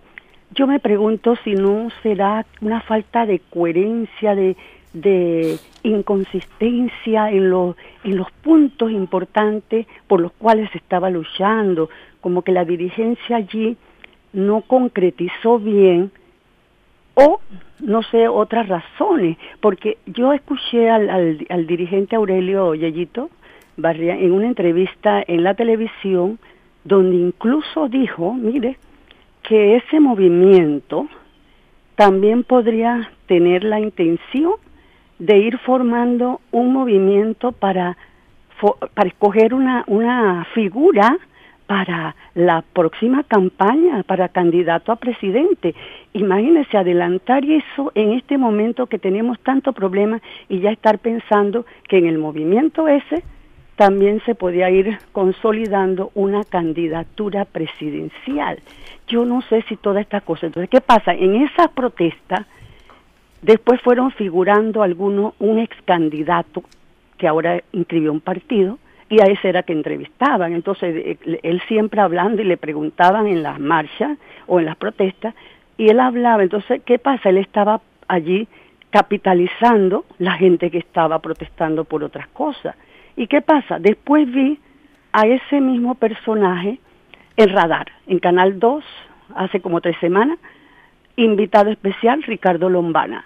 El, el, toda media hora haciéndole preguntas sobre la realidad nacional. Este, este muchacho se va siempre por las ramas, no aterriza. Y, y es como muy aéreo. Entonces, Canal 2 le dedicó el tiempo a él después de estas marchas. Después, a la semana siguiente, Hugo Famanía en debate, Ricardo Lombana. Y después, en estas últimas semanas, este, en radiografía, otra de, de Eco TV, en los la, en los programas de radio más importantes de la mañana de, de Mesa de Periodistas, Ricardo Lombana. En los de Cuarto Poder de Atenógenes, Ricardo Lombana. yo me pongo a pensar, ¿será que ese es el candidato que nos quieren promover ahora, Yayito Barría o qué?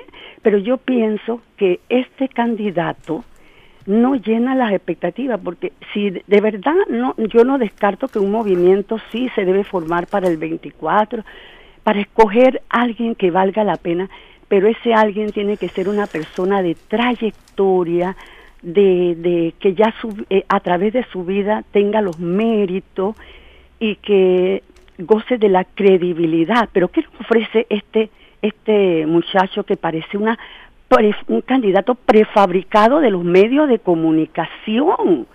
¿Y qué, y que, que, nos, que nos va a ofrecer este señor? Si lo único que sabemos de él es que cuando Federico Humbert fue embajador en Panamá, en, perdón, en, Estados Unidos, lo, lo, se lo llevó para allá y lo nombró ahí en la embajada y el muchacho estudió allá a costa del del, del, Estado y después en los medios de comunicación lo pusieron a hacer un programa ante las elecciones pasadas que se llamaba ECO 13 y ahí es donde él hablaba siempre maravilla, eso es lo que se llama prefabricar un candidato, nosotros no podemos aceptar improvisaciones de nuevo al estilo de Nito, que, que se vendían muy bien, que son buenos actores, porque este señor no nos ofrece ninguna credibilidad ni trayectoria de nada. Entonces yo me pongo a pensar si esas no son las causas de que este movimiento se haya ido desinflando. Muchas gracias. Cómo no, gracias. Bueno, esa es su opinión, me parece muy interesante y muy analítica, como dice usted. Bueno, en el caso del licenciado Lombana, este programa lo he invitado por lo menos como cinco veces y siempre nos han dado excusas para no participar porque una de las preguntas básicas que yo como ciudadano le hice alguna vez a alguno de sus representantes era que me presentaran cuál era la base ideológica de su partido. Lo que pasa, mis estimados oyentes, que aquí en Panamá cualquier pelefustán hace un partido. Y le dicen partido político. Hemos tenido una trayectoria de partido. Me recuerdo hace muchos años que me decía un, un eh, compañero de universidad que ahora ya es colega retirado, me decía, es que es bueno tener en el patio un partido y así hacían partidos, nada más. Sin ningún tipo de ideología, sin ningún tipo de base fundamental, simplemente para efecto de meter a un diputado en la asamblea y luego negociar con el gobierno. Eh, en eso se lo pasan. Pero aquí en Panamá, partidos serios que pueden tener una base ideológica han sido el Partido Liberal, que el liberalismo es una base filosófica, política, ideológica, el Partido Comunista, que tiene su base ideológica, el Partido lamentablemente el PRD se afilió a la socialdemocracia, que es una base política, filosófica eh, firme, pero ellos no lo practican absolutamente. Nuestra constitución, cuando se hizo en su momento, está preñada de fundamentos socialdemócratas que tampoco practican. Ellos no saben ni lo que es eso, hombre, carajo. Si no saben ni, cómo son elegidos, imagínate que van a saber qué es lo que es la base ideológica de su partido. Entonces, los demás son partidos que son como globos llenos de, pendejadas. Todos dicen lo mismo, el desarrollo del pueblo, el trabajo, la economía, vamos a lograr una educación, vamos a luchar porque el campesino pueda... Dicen lo mismo. Pero como es un pueblo, que usted lo acaba de decir, mi estimada señora, ya los movimientos están perdiendo fuerza. Y eso lo saben los políticos viejos. Porque en el fondo no hay una ideología. Cuando hay una ideología la gente cree. Y por eso la gente arma partidos fuertes. Pero cuando no hay una base ideológica, cuando no se hay una fe política, nada pasa. ¿Por qué cree usted que el Cristo Negro de Portobelo coge sesenta y pico mil personas cuando hay una procesión? Porque la gente tiene fe, cree. Lo mismo pasa allá en, las tablas. Con la, con la santa de... ¿Por qué? Porque la gente tiene fe. La gente cree, no importa que llueva, que truene, porque la gente cree en algo. Cuando un partido político está vacío y la gente no cree, la gente solamente se acomoda por beneficio, simplemente pasa ese fenómeno. Entonces son partidos vacíos que le venden a la gente lo que quieren escuchar, como usted bien acaba de decir. Tengo una llamada, sí, adelante, buenos días. Buenos días, licenciado Ramón. Buenos días. Ya habla el licenciado Johnny Escalera. bienvenido, Johnny. Estoy escuchando tu, tu programa. Muy buenas eh, llamadas, comentarios. Y bueno, me llamó la atención la intervención de la última oyente que hizo una cronología de lo que yo llamo cazabobos. Eh, elecciones tras elecciones no venden un candidato. Pero ¿quiénes son los que venden? Los medios de comunicación. Los que gobiernos tras gobiernos reciben millones de dólares en publicidad de parte del Estado, tanto escritos, televisivos y radiales. Así que eso no debe ser nada. Y ahora yo quiero aprovechar una vez más para reafirmar lo que yo siempre he dicho en tu programa que tienes más de 10 años y yo he participado con la misma tesis, la misma teoría. Nosotros necesitamos un socialismo, pero de centro izquierda. Porque mientras que vivamos en este capitalismo salvaje, será un grupo de panameños extranjeros transnacionales lo que van a dominar a 3 millones de incautos panameños. Esto no va a cambiar. Ayer fue Lombana. Hoy, quién sabe, nos están preparando un gallo tapado. Pero suba quien suba, partido o cualquier partido o organización que llegue al poder, no va a cambiar, va a seguir jugando con el capitalismo salvaje y eso no va a cambiar. Yo, yo, yo te voy a preguntar a tus oyentes y a ti, licenciado Ramón y amigo, ¿en qué quedó la constituyente? Cuatro o cinco organizaciones buscando firmas, no llegan ni a 13 mil firmas, porque no lo promueven, porque los canales de televisión no promueven día tras día y hora tras hora a las personas que se, que se adhieran y firmen la constituyente porque eso no va para ningún lado, eso era un, una distracción. ¿Ya? La Asamblea Nacional de Diputados hacen lo que le da la gana. ¿Ah?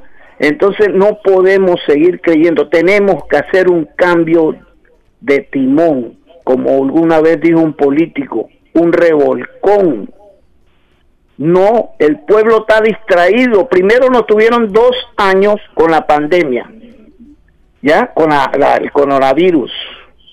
Se perdió hasta las vacunas normales de la de, a los niños ya no se ponían porque había que estar en cuarentena. Después nos, nos distrajeron con las cuestiones de de las las famosas eh, bolsas y los famosos eh, vales digitales. Pero los que escuchan tu programa, que son personas inteligentes, sí tiene un concepto, pero el verdadero pueblo lo único que le importa es recibir su vale digital. Se, se inscriben en cualquier programa con tal de recibir el billuyo. Entonces, tenemos, eh, licenciado eh, Ramón, tenemos que hacer énfasis en las cosas que son reales. Nos engañan con caramelos de una constituyente que no va para ningún lado. Hay ocho o, diez partidos nuevos. ¿Para qué? Para dividir. Para que, que el que vaya a ganar la presidencia gane con el 33, 32%. Eso no es democracia. ¿Por qué los legisladores no se toman la tarea de reformar el código electoral y llaman a una segunda vuelta si ninguno de los candidatos obtiene más del 50% de los votos? Porque esas cosas no les convienen a los diputados de mi partido y de oposición. Todos son las mismas porquerías. Están ahí para robar. Se cambia de, una comisión de credenciales para la comisión de comercio y así se cambian porque ya en las credenciales no podían sacar más jugo a lo que ellos eh, aprobaban los nombramientos. Ahora se cambiaron para comercio, para tener que ver con Panamá Ports, ¿ah? por los cabotajes, que va a incluir ahora que los cruceros vengan a Panamá cuando el cabotaje de la Autoridad Marítima de Panamá habla de que el cabotaje es para los nacionales. ¿Ya? Esa ley de cabotaje la hicieron a la medida para poder que esos cruceros vengan a coger pasajeros aquí en Panamá. Pero yo cada vez que hablo, a veces me, me enerve la sangre, ¿no? De ver tanta ignorancia de este pueblo en que yo, yo conformo parte de, de, este pueblo, pero no soy ignorante. Así que yo, yo te pido, Ramón, que nos dé un poquito más de luces con relación a esa morisqueta, esa cómica de constituyentes que están recogiendo firme y no llegan ni a 13 mil y, y se le está venciendo el término. Ah, pero se gastó un pocotón de millones de dólares. A ver si los canales de televisión tienen un cintillo siquiera para decir, recordar a los panameños que hay que ir a firmar la constituyente para cambiar la constitución. Te escucho, Ramón. ¿Cómo no? Gracias, Johnny. Bueno, Johnny tampoco. Eh, eh, lo entiendo, lo entiendo perfectamente. Aquellos que no saben quién es el licenciado Escalera, ha sido un activista de esta época de juventud eh, muestra motivaciones de orden político y también este, un gran deportista, pero evidentemente, y bueno, como él lo acaba de decir, él es eh, de tendencia socialista, pero socialismo, que vamos a analizarlo, ya lo hemos comentado aquí, el socialismo es una, una posición eh, política que hay que manejarla con un pueblo muy preparado, porque de lo contrario se va por donde no debe ser. Entonces, este, e, ese, ese, ese tema hay que manejarlo con cuidado, pero es que necesitamos una sociedad capacitada para eso. Y como lo acaba de decir él, realmente el grueso del pueblo es ignorante. Y se molestan cuando se los diga, porque me han insultado porque yo digo, no, porque es que es así. La ignorancia del pueblo es lo que está provocando estas cosas que estamos viendo. Hay un grupo de personas pensantes, gente preocupada, salen a la calle, entonces enseguida dicen, no, que están los GG en la calle. Pues salgan ustedes también, pues. Lo que pasa es que, como bien dice el licenciado Escalera, y yo lo he dicho varias veces, aquí no pensamos, aquí reaccionamos. ¿Y quiénes, quiénes son los que básicamente reaccionan? ¿Quiénes son los que actúan por instinto? Los animales. El perro reacciona por instinto. Usted le da cariño, recibe cariño. Usted le da comida, va a ser su amigo. Entonces, somos animales. Entonces, ese segmento de la animalidad nuestra se explota por los políticos de manera tal que tú te sientas satisfecho cuando te dan un hueso y le mueves la cola. Ya, suficiente. Él se come el filete, pero tú te comes el hueso. Pero le mueves la cola porque consideras que te dio algo. Por eso reaccionas. Por eso quieren que no pienses. ¿Por qué creen que este programa he invitado a gente pero se rehusan a venir. ¿Por qué? Porque aquí, en este programa, vamos a hacerle preguntas críticas, como dijo la oyente. Vamos a analizar. Yo he invitado al licenciado Lombana varias veces, la secretaria me ha dado excusa porque está en el interior, porque está ocupado, porque está enfermo, porque no sé qué. Pero yo quiero que, y no porque tenga algo contra el, licenciado Lombana. Si él quiere ser candidato a la presidencia del país, entonces que enfrente los cuestionamientos críticos. No que me diga, como dice la señora, lo de siempre porque aquí están haciendo lo otro, aquí están eso lo sabemos. Sino que si tú quieres tomar las riendas de un país, demuestra que tienes no lo que la gente quiere escuchar. Acuérdate, mi estimado oyente, que a los pueblos no hay que darle lo que quieren. a los, a los pueblos hay que darle lo que les conviene, que son dos cosas diferentes. Y muchas veces lo que les conviene es pesado, doloroso y, y hay que trabajar. Entonces, por esa razón, la gente siempre, y, los políticos le van a decir lo que tú quieres escuchar, no lo que te conviene. Ponte a pensar para que veas. Ah, te regalan una bolsa de comida, ahora vienen los jamones y te ah, haces fila porque te sientes que te han dado algo, reaccionas como el perro que le dan al hueso. Y muchas veces los perros le mueven la cola a cualquiera que le dé hueso, no solamente a su amo. Y con esto no quiero menospreciar a los perros porque son animales que yo amo y soy, son parte de mi familia. Pero a veces los respeto más que a, que a un ser humano porque son leales. Y los políticos no son leales son traicioneros. No tienen principios. No tienen moral. A veces me da pena a los pobrecitos porque gran parte de ellos son ignorantes. Y cuando me refiero a ignorantes no me refiero a que tengan un título, sino que son ignorantes en cuanto a las razones y los principios por los cuales están sentados en las sillas que están. A eso se les perdona por ignorantes. Pero hay otros que no son ignorantes, sino que son bien capacitados, son muy astutos y que es en su gran mayoría los ladinos. Y como acaba de decir el licenciado y él sabe por qué, y él sabe a quién se está refiriendo, que brincan de una comisión a otra dependiendo de los negocios que se van a manejar. Acuérdense que las comisiones son las que regulan diferentes materias. Mire, en ese sentido yo quiero leer un hoy por hoy de la prensa del día martes, aunque la prensa no me publica mis artículos porque me considera que soy, eh, ¿cómo se llama? Eh, eh, homofóbico y no sé qué. Bueno, pero este hay que reconocer que la prensa, gracias a la prensa, muchas cosas en este país se han conocido y que muchos subperiodistas son gente valiente y inteligentes también.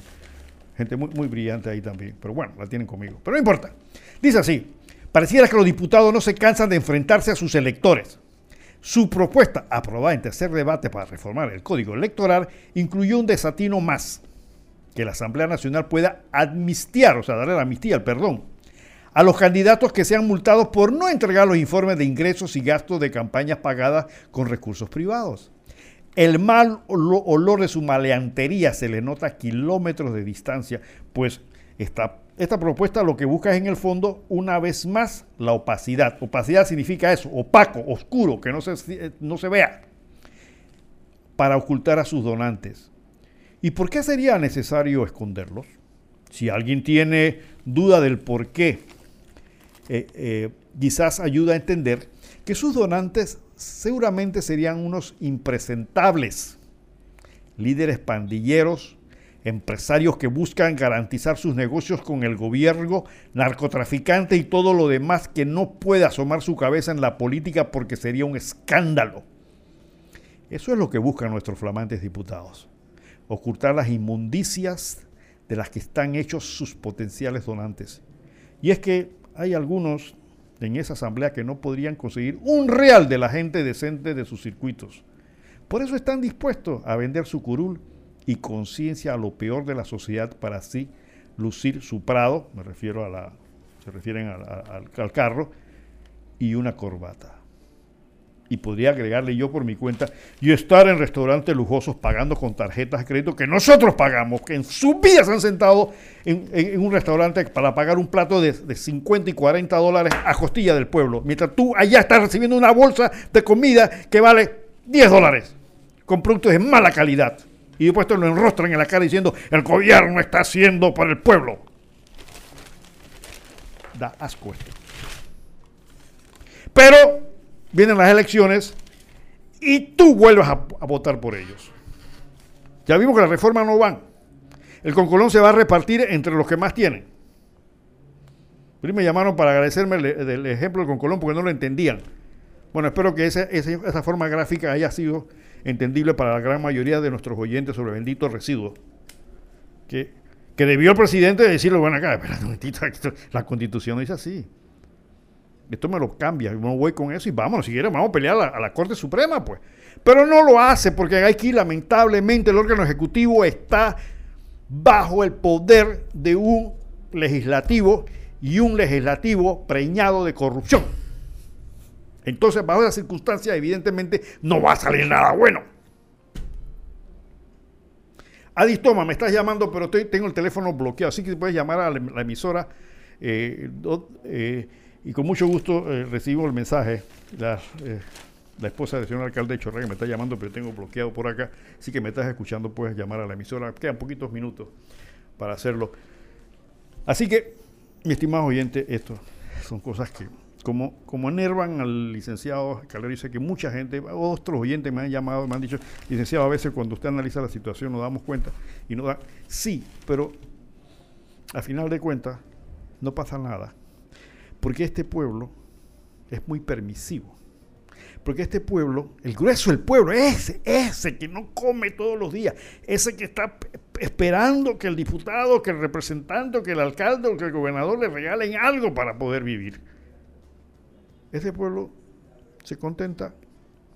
Y no solamente pasa en Panamá, quiero que sepa. Este fenómeno no es aquí. Latinoamérica está perlado de ese tipo de, de situaciones. Se contentan con el hueso. Por mismo le decía a doña María una vez que al perro flaco ah, con el hueso se contenta. Doña María es una oyente que nos escucha allá en, Antón y a veces nos manda pensamientos muy, muy, muy profundos como este. Así que, y la pregunta es, ¿pero por qué pasa esto?